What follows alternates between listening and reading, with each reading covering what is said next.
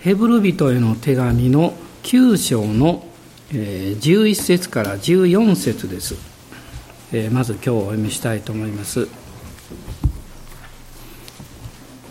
ご一緒にどうぞ。はい。しかし、キリストはすでに成就した素晴らしい事柄の大祭司として来られ、手で作ったものでない、言い換えれば、この作られたものとは違ったさらに偉大な、さらに完全な幕屋を通り、またヤギと子牛との地によってではなくご自分の地によってただ一度誠の聖女に入り永遠の贖いを成し遂げられたのです。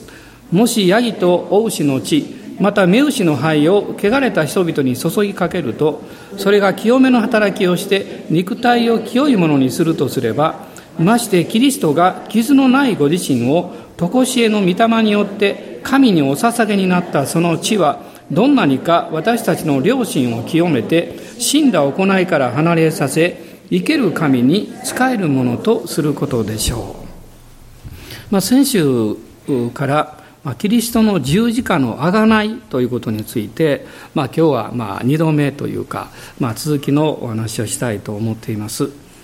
このヘブル人の手紙の9章の12節の中にイエス様の十字架によって永遠の贖いが成し遂げられたというふうに書かれているわけですね。永遠のこの贖いです。でイエス様の十字架の贖いというのは私たちが主を信じた時に、えー、2つのこう方向性を持っています。それは私たち自身が罪を犯して、えー、そして神から離れただけじゃなくって、サタンの支配の中に入ってしまった。暗闇の支配の中に入れられてしまった。というのが現実なんですね。で十字架の贖いというのはそこから私たちを救い出すんですけれどもそこには2つの面があってですね一つは神様がイエス様の十字架の贖いを満足された。その結果私たちの罪を許すことができ私たちの贖いが完成したということを表します。いわゆる神の義が十字架によって表されてそしてそれを信じる私たちが義とされたということです。まあ、これはローマ人の手紙の3章の25節6節の中に書かれているんですね。まあ後でまたもう一度開きたいと思いますけどところがもう一つの面はですねそのイエス様の十字架のあがわりあがないというのはサタンに対する、えー、まあ身代金のようなものサタンの手から私たちを代価を払って奪い返した。そういう意味において、サタンに対して勝利をとって、そして私たちの救いというものが栄光にこの輝くものになった。つまり、キリストの贖いは、勝利者、解放者であるキリストというのを表す。その両面を持っているんですね。まあ、そのことが、あのヘブル人の手紙の実は2章の14節と、まあ、15節に書かれているわけです。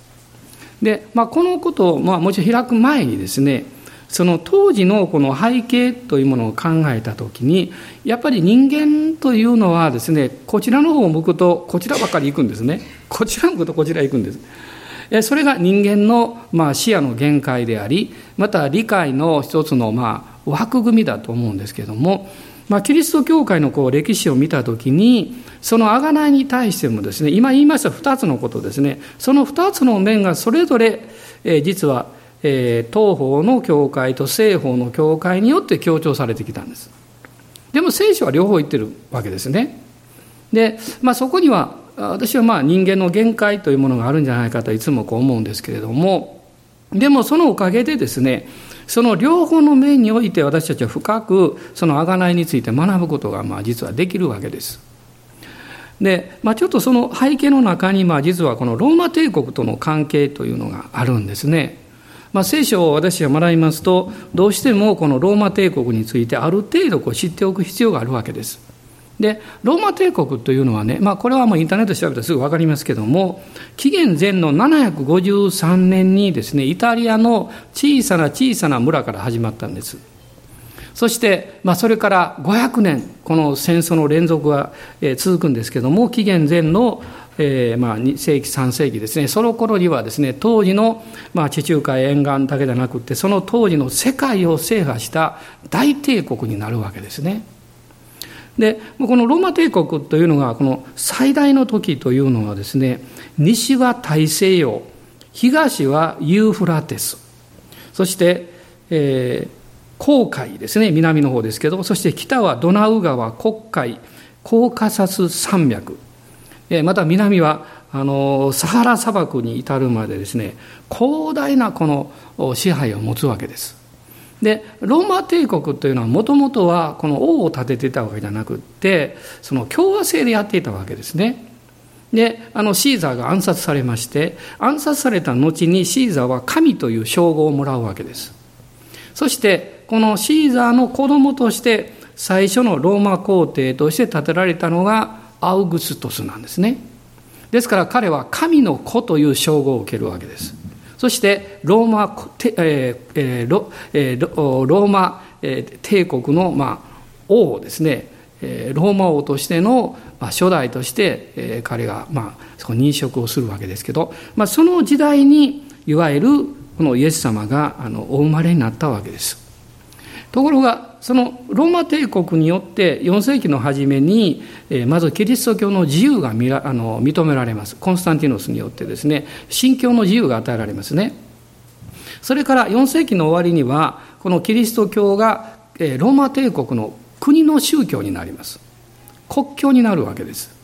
ところがですねちょうどこの4世紀にローマ帝国が西と東に分かれて分割されてあのえーまあ、政治がなされるようになるわけですね。でやがてそれが本当に分かれてしまうんですね。分裂してしまいます。でまああのその結果ですねそこにあったこの教会の文化とか活動というのは関わってくるわけです。その西というのはローマを中心にしたいわゆるそこからローマカトリックというものが発達してこの西の西方の地域ではこれはラテン語です。ラテン語が中心になります。そして東方ですね、えー、このコンスタンティノポリスですね。今のイスタンブールですけどそこを中心にして東方の教会が動いていきますけどもその中心はの言語はギリシャ語なんです。だからパウロがですね、えー、この使徒行伝において1世紀にあの地中海沿岸をまあ宣教していくわけですけどまた弟子たちが行きますがその当時はギリシャ語でこう宣教していくわけですけどもその後いろんな教会ができましてですね教会がまあ西と東にだんだんだんだんこう分かれていくわけです。まあ、最終的には11世紀に東西分裂します西方教会と東方教会全く分かれてしまうんですけどもその,、まあ、その中でですねその西方というのは要するに西ローマ帝国にくっついていたわけでそれがあの100年足らずで西ローマ帝国があの破壊されてしまうわけですね。だからもう5世紀にはなくなっちゃうわけです。ところが東ローマ帝国っていうのはそれから1000年も続くんですね。ビザンチンとも言いますけど1000年間ずっと続きます。ですから東ローマ帝国にあるキリスト教というのはどうしても国とですねある意味で結びついてこういろんなことが動いていくわけです、まあ、そこにはいろんなまあああまり歓迎できないこともたくさん入ってくるわけですけどもでその中でその、えー、特にこの西方の方がですねあのアウフスチヌスとか有名な人物が出てくるわけですけどもその人はどういうふうにして救われるのかで人間の持っているこの在籍罪の許しをどう受け取ることができるのかという面において、まあ、この救いの問題、まあ、救済論あるいは贖罪論といいますけどそういうものが発達していくわけです。で私たちはこの西方のこの神学の影響というものをこうずっと受けてきているんですけれどもでもこれは聖書の中における非常に重要な問題ですね。でさっき言いましたローマ人の手紙の3章の、まあ、23節から読んでみたいと思います。3章の23節から26節までです。ご支援どうぞ。すべての人は罪を犯したので、神からの栄誉を受けることができず、ただ神の恵みにより、キリストイエスによる贖いのゆえに、値なしに義と認められるのです。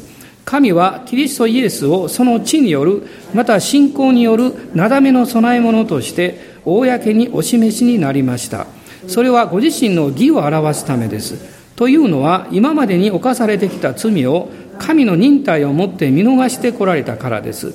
それは今の時にご自身の義を表すためでありこうして神ご自身が義でありまたイエスを信じる者を義とお認めになるためなのです。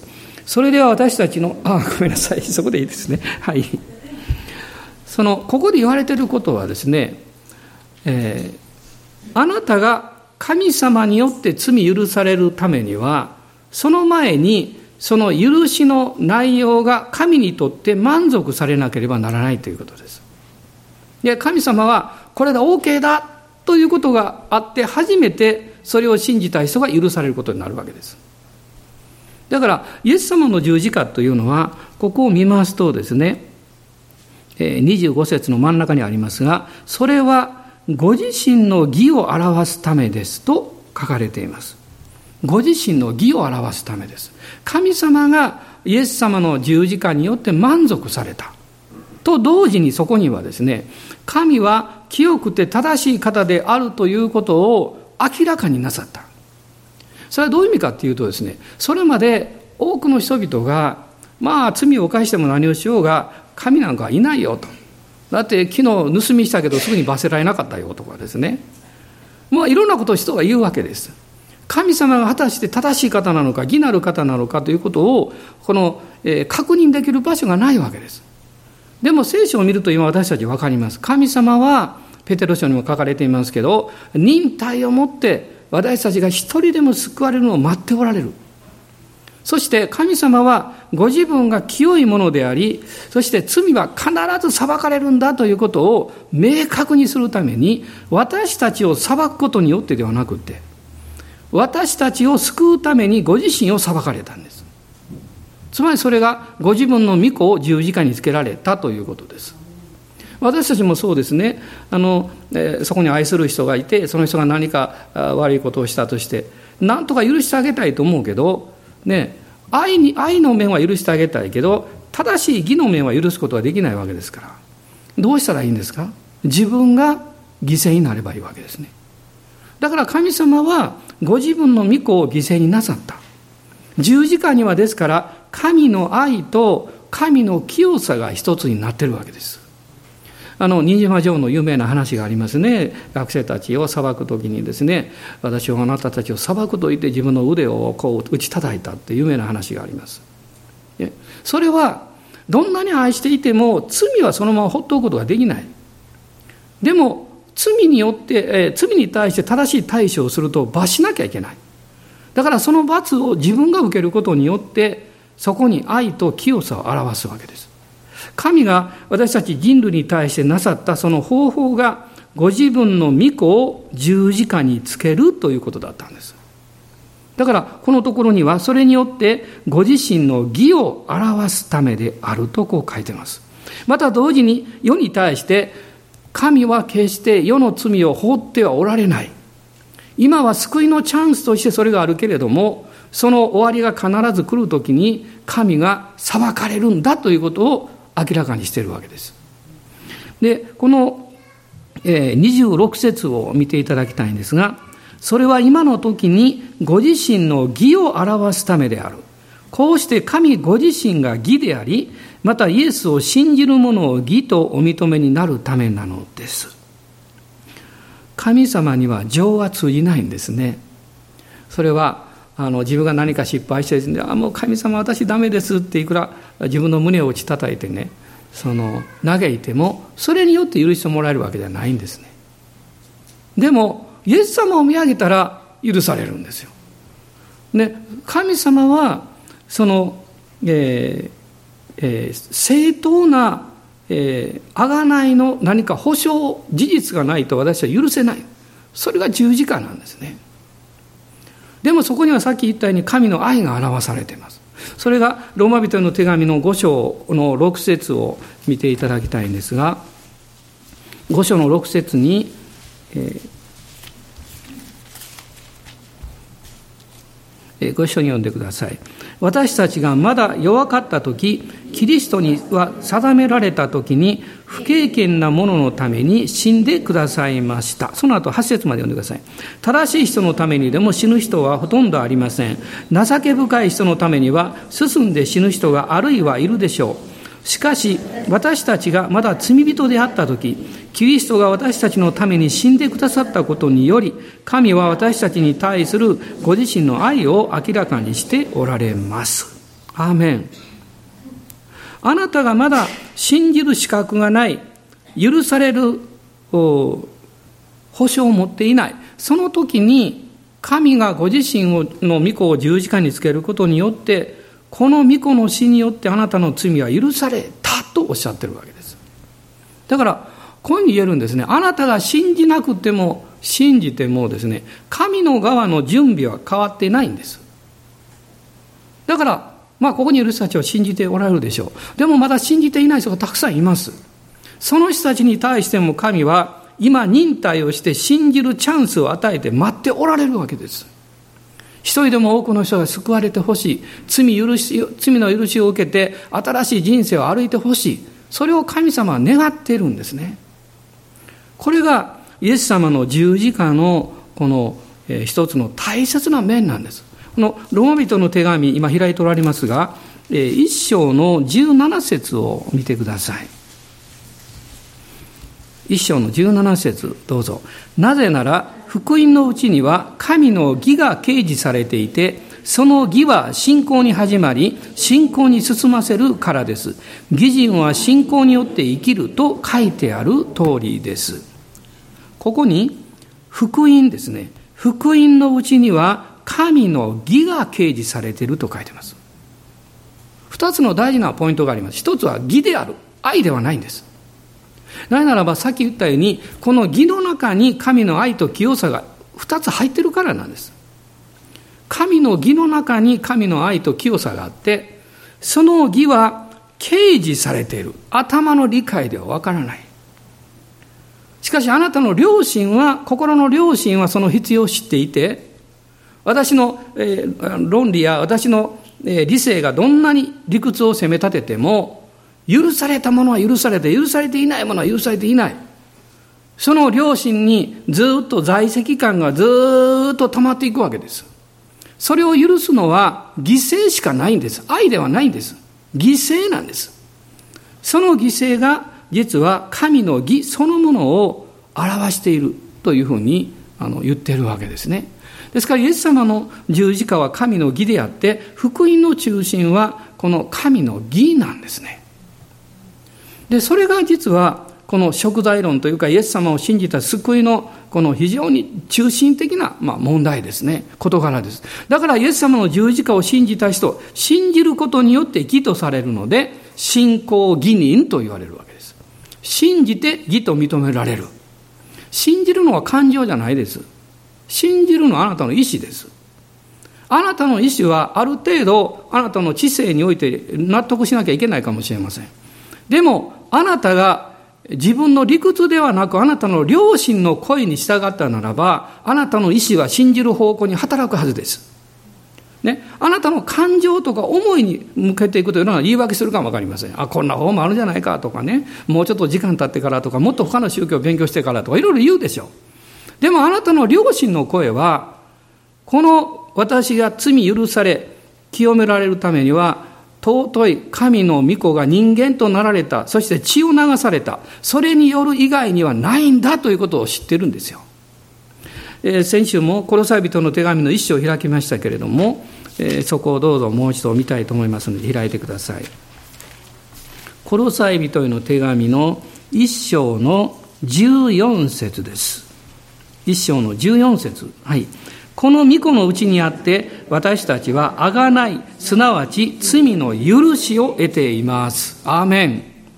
アーメン。だからあなたが今日イエス様を信じているということはあなたがどう感じようがどのような人生を送ってこようが今あなたがどういう状況であろうがあなたがどう理屈で理解しようが関係なくただ信仰によって義とされるんです。ただ信じることによって許されるんです。それは軽いものじゃないんです。その背後にはものすごく大きなものがあるんです。神が十字架につけられたということですから。すごいことがあるんですね。そして、もう一つはですね、神がその十字架によって満足された時に、同時にその十字架というものが、サタンの死と罪の力の支配の中に入っている私たちを、そこから、えーえー、取り出すために十分な償いがなされているというものではないなければいけないということです。で、まあ、いわゆる身の代金と言ってもいいと思うんですね。このイエス様の十字架の代価が払われることによって、サタンはもう何も手が出ない。もう私たちを拘束し、縛る力がない。その権利書が奪い返されて、そしてそれがね、廃棄された。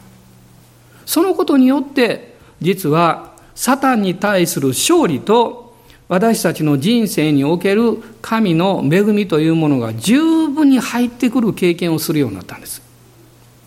あの、ところがですね、まあ、ところがっていうか、そちらの方向に、まあ、東方の教会というのはずっと関心を持っていきます。ね、ですから、そのように、えー、サタンに対する勝利、そして神のことをされて、私たち自身が清められ、神の子として変えられていくというプロセス。これはですね、精霊の働きとの関わりがなければ絶対起こらないんですよ。ね、あの信じるのももちろん精霊の働きがないと信じられないんですけど、でもそれは信じますというこの法的なものなんですね。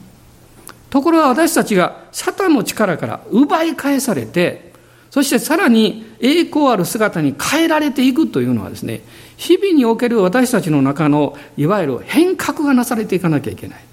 だから聖書は精霊に満たされなさいと言ってるんですね。のヘブル人への手紙の2章をこう開いていただきたいんですが、ヘブル人への手紙の2章です。2章の14節と15節もう確信を持って読みたいと思います。はい。そこで子たちは皆血と肉とを持っているので、主もまた同じようにこれらのものをお持ちになりました。これはその死によって悪魔という死の力を持つ者を滅ぼし、一生涯死の恐怖につながれて奴隷となっていた人々を解放してくださるためでした。アメン。ここに悪魔という死の力を持つ者を滅ぼし、一生涯死の恐怖につながれていた奴隷と、つながれて奴隷となっていた人々を解放してくださるためでした。イエス様の十字架はですから、あなたをサタンの手から奪い出して、そこにキリストの勝利があります。あなたを自由にして、神の子としての恵みと特権をもう、えー、享受していく。それをもう受け取っていく。そのように私たちを変えてくださったということです。ですから、復活はお祝いの日なんです。復活は素晴らしいでしょ？私は十字架をもちろん見上げます。そこに許しがあります。贖いがあります。でもイエス様は贖われてそこに留まったんじゃないんです。贖われたことは確かだという証として復活させられたんです。復活させられた。私は今朝もう一度ね、えー、福音書のそのイエス様のあの復活の記のとこあるでしょ？そ4箇所ずっと見ました。そして一つのこと、一つのことは前から気になってたんですけどね、もう一回確認しました。このマタイとマルコとルカとヨハネにはそれがないんですけど、3つの福音書にこの女たちが墓に行ったそのことに関して書かれている言葉があるんです。ここにはおられませんという言葉です。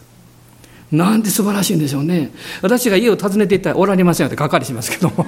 でも、イエス様がもしその墓の中にまだ残っていたとしたら、贖いは不十分であったということなんです。完全ではなかったということなんです。で、一箇所皆さん開いていただきたいところがあるんですけども、ヨハネの20章の12節です。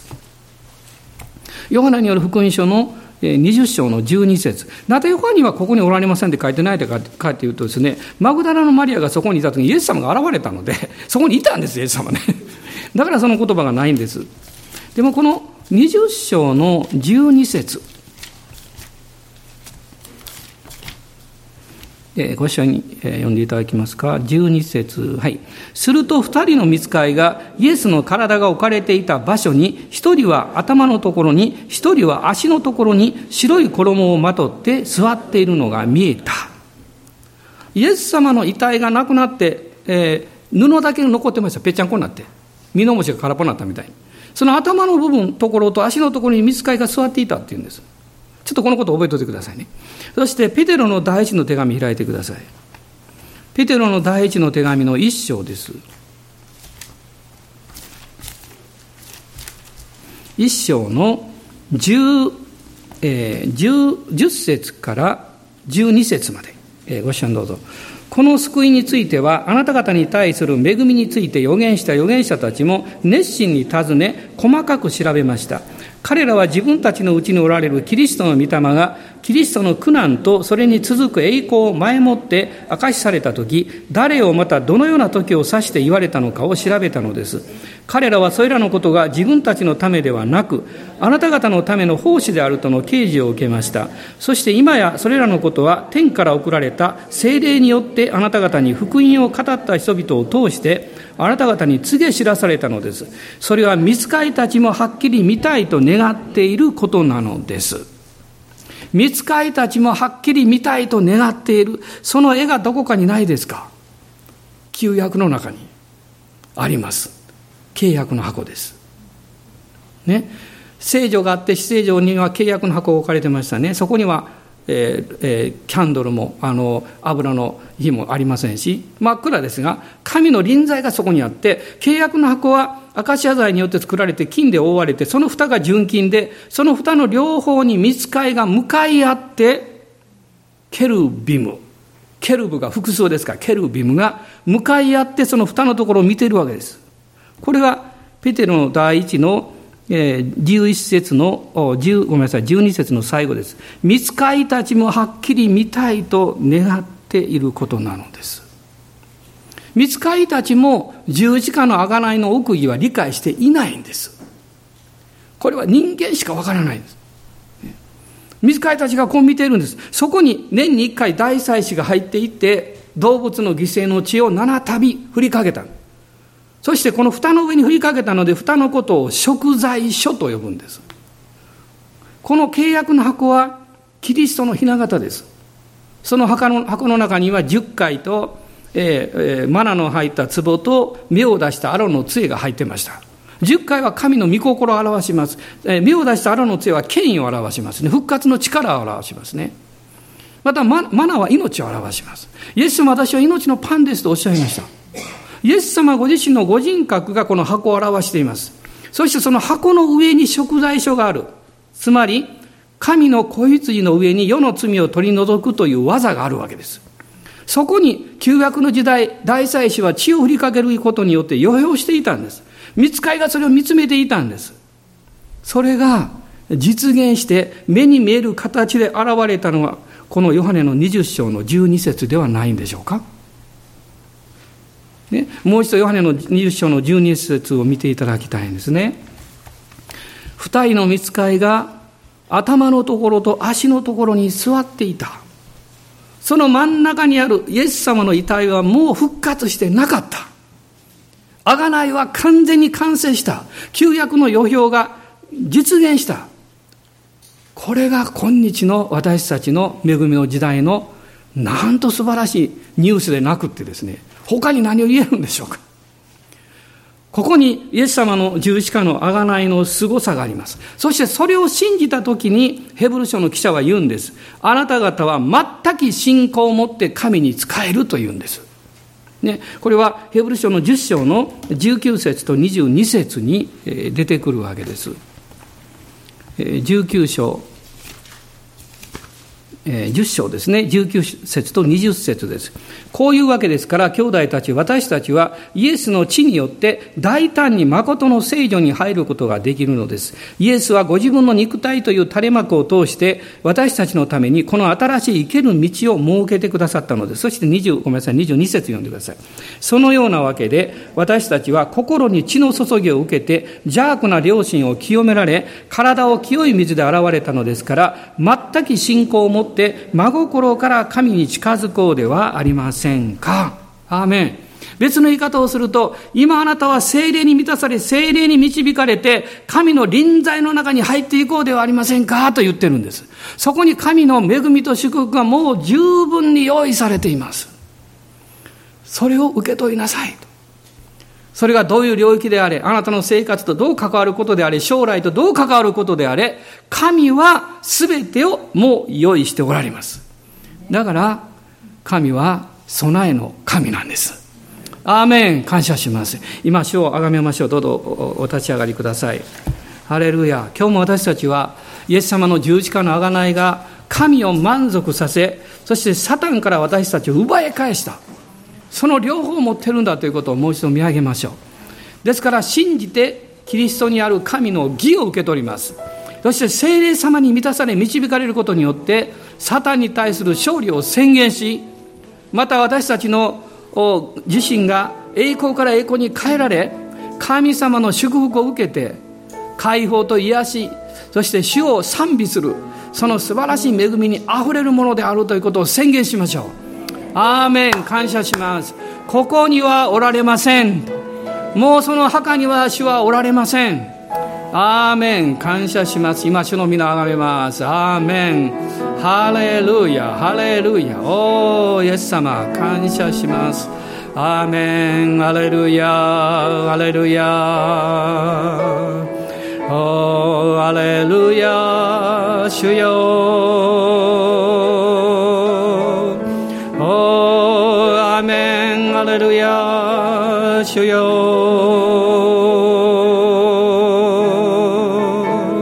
今十字架を思いましょう。イエス様は十字架につけられた。でもそこから降ろされて墓に葬られてそしてよみがえられたんです。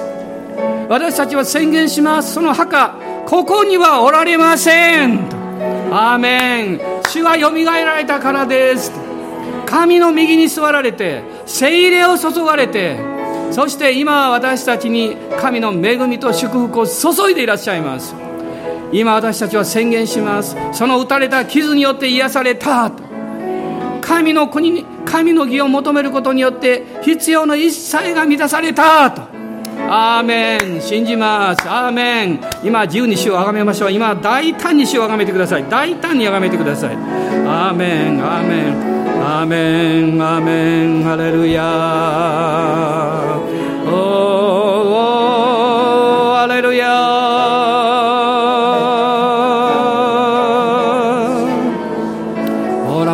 サンバラララスローリア。あなたもキリストにあって復活しています。あなたの心が死んだ状態であれば今日復活しましょう。アメン。あなたの心が布に縛られた状態であればあなたはそこからもう解放されたんです。アーメン。精霊に満たされているんです。騙されてはいけません。悪魔は嘘つきなんです。あなたがまだ許されていない救われていないかのように嘘をつくんです。私たちはその保証を知ってます。ここにはおられない主がもうおられないからです墓には。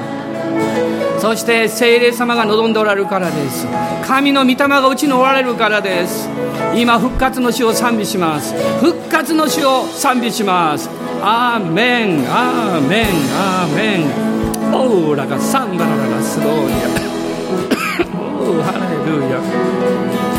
歌を声合わせて。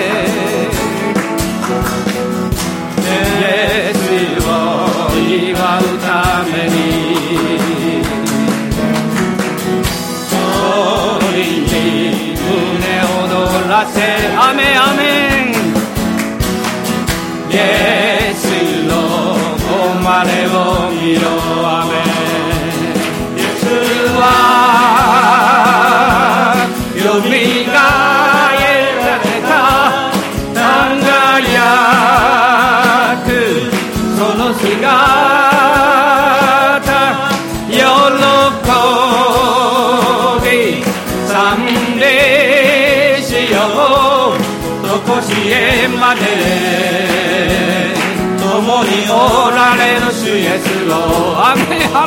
歌を声合わせてアメエスを祝うために勝利に。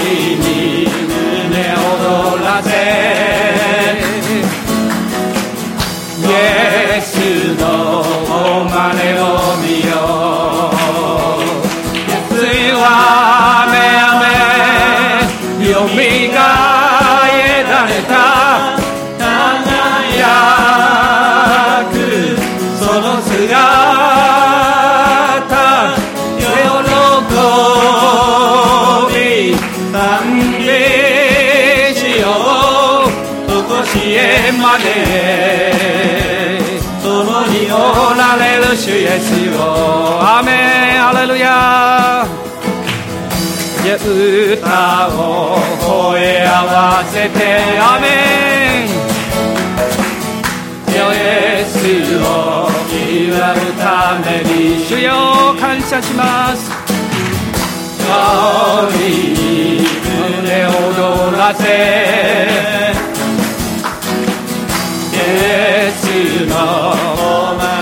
ここにはおられません。イエスは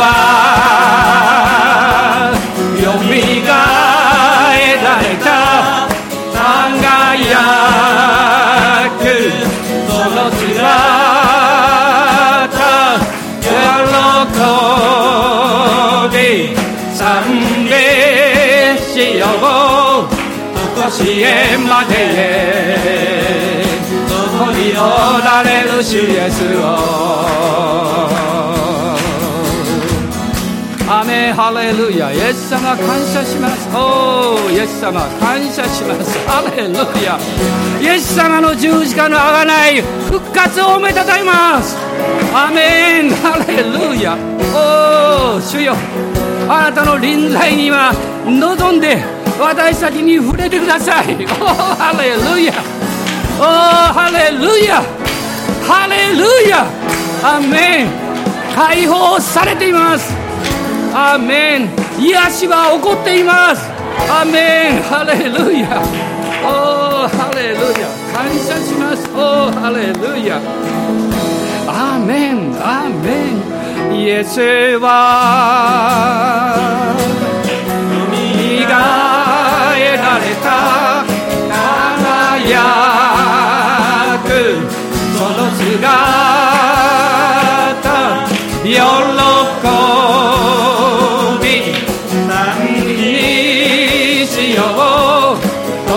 こしえまで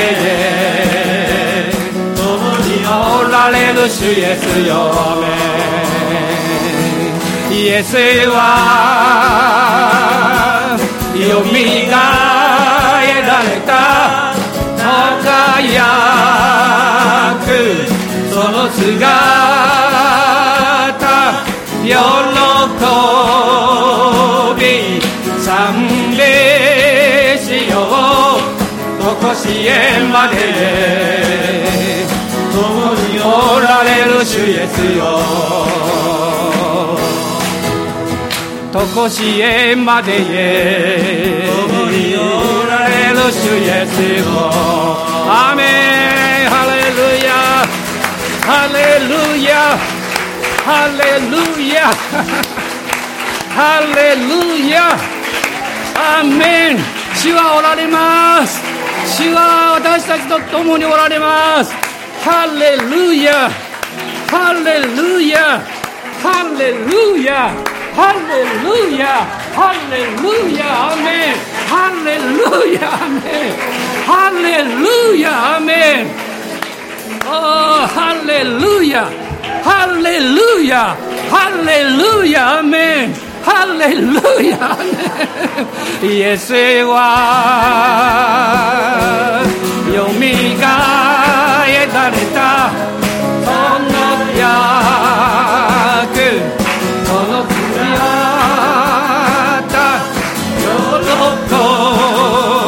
び賛美しようとこしえまででにおられる主イエスよ